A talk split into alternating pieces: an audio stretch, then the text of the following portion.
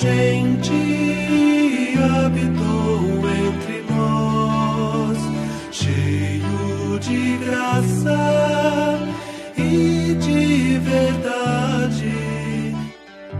Você está ouvindo o podcast do Guilherme Kerr. João, capítulo 4, versículos 1 a 26. Outro encontro de Jesus, desta vez não com um homem e não com um líder religioso, como era Nicodemos, que era um fariseu, que era um, um dos líderes uh, religiosos do povo de Israel, um homem respeitado e provavelmente amado na sua comunidade. Hoje Jesus se encontra com uma mulher, num outro lugar completamente diferente, longe da multidão, longe do burburinho, longe das pessoas, e uma mulher que provavelmente não era nem muito respeitada, nem muito amada. Você vai ver quando nós estudarmos um pouquinho sobre esse encontro de Jesus com a samaritana. Vou começar a ler, capítulo 4, versículo 1. Quando Jesus ficou sabendo que os líderes religiosos tiveram notícia de que ele tinha mais seguidores e batizava mais gente do que João Batista, lembra? Nós estávamos discutindo isso no finzinho do capítulo anterior, que os discípulos de João Batista estavam batizando e daí chegou uma outra pessoa, um outro judeu e começou a questionar, escuta, agora aquele outro cara que João batizou, o tal de Jesus, está ali com os discípulos dele, fazendo discípulos, batizando também, que história é essa? Como é que ele está passando, ele agora vai ter mais seguidores do que você, ele está competindo com, com o que você está fazendo? E João tem aquela resposta tão linda, é mais importante que ele cresça porque para esse motivo que eu vim, eu não sou o Messias, o Messias é ele. Eu não sou o noivo, ele é o noivo. Ele é que tem direito à noiva. Eu sou apenas o amigo do noivo. Eu só queria apresentar o noivo e a noiva, por dizer assim. Então, ah, é isso que está acontecendo. Quando Jesus fica sabendo que isso está há um burburinho, um bate-boca entre as pessoas, entre os seguidores dos de João e os seus próprios seguidores e mais os judeus que estavam querendo levantar essa contenda, ele decide sair dali, deixar a região da Judéia e voltar para a Galiléia. Nessa viagem era necessário atravessar a região da Samaria. Samaria é a região central de, de Israel, ao sul a Jerusalém, onde eles estavam batizando, ao norte, a Judéia, onde Jesus e seus discípulos moravam e onde Jesus e seus discípulos fizeram a maior parte do seu trabalho e de seu ministério. Para sair da Judéia ao sul e chegar até a Galiléia ao norte, era necessário, obviamente, passar pela região central de Samaria. E é isso que está acontecendo aqui. Assim, Jesus passou pela cidade de Sicar na Samaria, pertinho do lugar que Jacó havia dado de herança ao seu filho José. Então havia todo um, toda uma herança já no judaísmo daquelas terras. José, ah, que era o filho querido de Jacó, filho de, Ra de Raquel, filho de Jacó com a esposa Raquel, e era filho amado, aquele que se tornou o primeiro-ministro do, do Egito, esse filho ganhou do seu pai Jacó, por herança, essa terra e também um, um, poço. Havia ali um poço chamado o Poço de Jacó. Cansado da jornada, Jesus sentou-se à beira daquele poço e era quase meio-dia. Vindo da direção da cidade, uma mulher chegou ao poço para buscar água e Jesus lhe pediu: Pegue um pouco de água para mim também.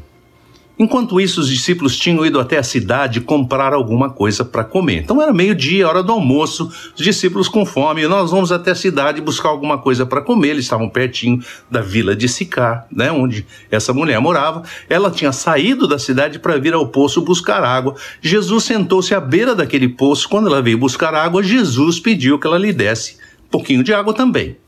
Enquanto isso, desculpa, a mulher de Samaria questionou Jesus de Jesus ter pedido água para ela. Estranho muito ver você, um homem judeu, pedir a mim, uma mulher samaritana, que lhe dê água para beber. Porque os judeus, isso aqui é João que escreve, João o evangelista, que escreve este evangelho. Ele diz assim: porque os judeus não se dão bem com os samaritanos. Né? Nós deveríamos saber disso, mas provavelmente não sabemos. Então ele dá essa explicação para você saber por que, que a mulher estranhou.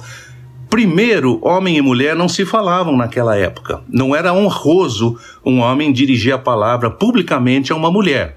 Havia todo um machismo aí, né? Todo um... Hoje em dia seria uma coisa muito estranha isso, na nossa cultura, pelo menos. Eu acho que ainda existem culturas no mundo em que isso ainda acontece.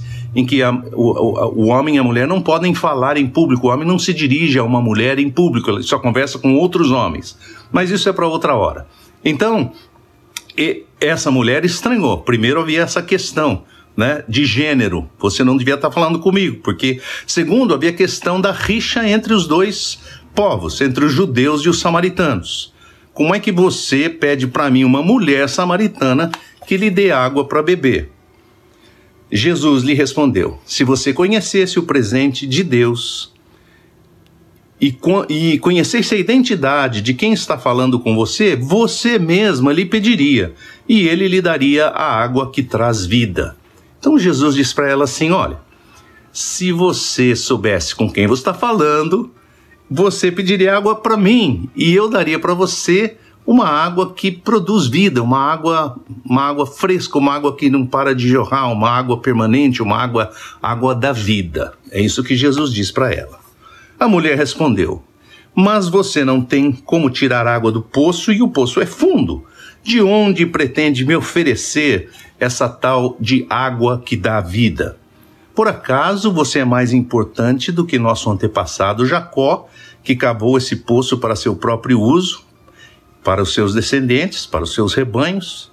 Jesus disse a ela: Toda pessoa que beber desta água, deste poço, vai voltar a ter sede. Mas quem beber da água que eu lhe der, nunca mais terá sede na vida. Pelo contrário, a água que eu lhe der vai se transformar dentro dessa pessoa em uma nascente permanente de água de vida que não tem fim. Que coisa mais incrível, né? Então, o diálogo entre eles é um diálogo meio truncado. Ela, ela fala assim: por que, que você pede água para mim? Ele fala: se você soubesse, você que pediria para mim. Aí ela fala assim: não, mas você não tem como tirar água do poço. Ele não fala nada sobre não ter nenhum instrumento para tirar água do poço.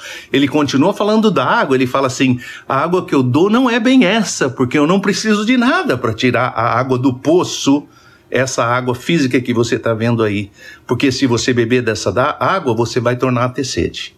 Amanhã, meio-dia, você tem que estar tá de volta aqui buscando água de novo. Curioso a gente pensar que ela estivesse lá ao meio-dia, né? Porque todo mundo vai buscar água, essas tarefas que as, as mulheres naquela, naquela cultura e naquela época, as mulheres que faziam isso, buscavam a água para utilizar nas suas lides domésticas, era, era buscada nas horas em que estava mais fresco um pouco bem cedinho pela manhã ou no fim da tarde, quando o sol já estava se pondo, e não no meio-dia, quando o sol estava pino e era muito quente. Muito bem, mas Jesus disse: se você beber dessa água, você vai ter sede de novo. Se você beber da água que eu der, você não vai nunca mais ter sede. Ele não respondeu nada sobre cadê o seu balde, cadê sua corda, não tem resposta sobre isso. A mulher logo respondeu: Senhor, me dê então dessa água, para que eu não precise mais vir até aqui buscar água todo dia. Primeiro, ela não entende que. Uh, quer dizer, ela entende que Jesus oferecendo água, mas ela não entende como é que ele pode trazer essa água, tirar essa água sem ter os instrumentos próprios para isso. Quer dizer, ela estava ainda olhando como Nicodemos estava olhando no começo. Lembra? Será que eu preciso nascer de novo, fisicamente voltar para o ventre da minha mãe? Mulher samaritana, a mesma coisa. Ela está entendendo a um nível só humano, só físico, só da nossa realidade aqui, não da realidade de Deus, não do lado do espírito, que se mistura com a nossa realidade. Você vai ver. Aí ela diz assim: bom, já que você está oferecendo essa água, essa água que eu quero. Se eu não vou precisar voltar aqui amanhã, é essa que, essa que eu preciso. Então Jesus lhe disse: faça o seguinte então. Vá até sua casa, chame seu marido e volte aqui com ele. Mas a mulher respondeu: Não tenho marido. Jesus concordou com ela, dizendo: Sua resposta está correta. De fato, você não tem marido.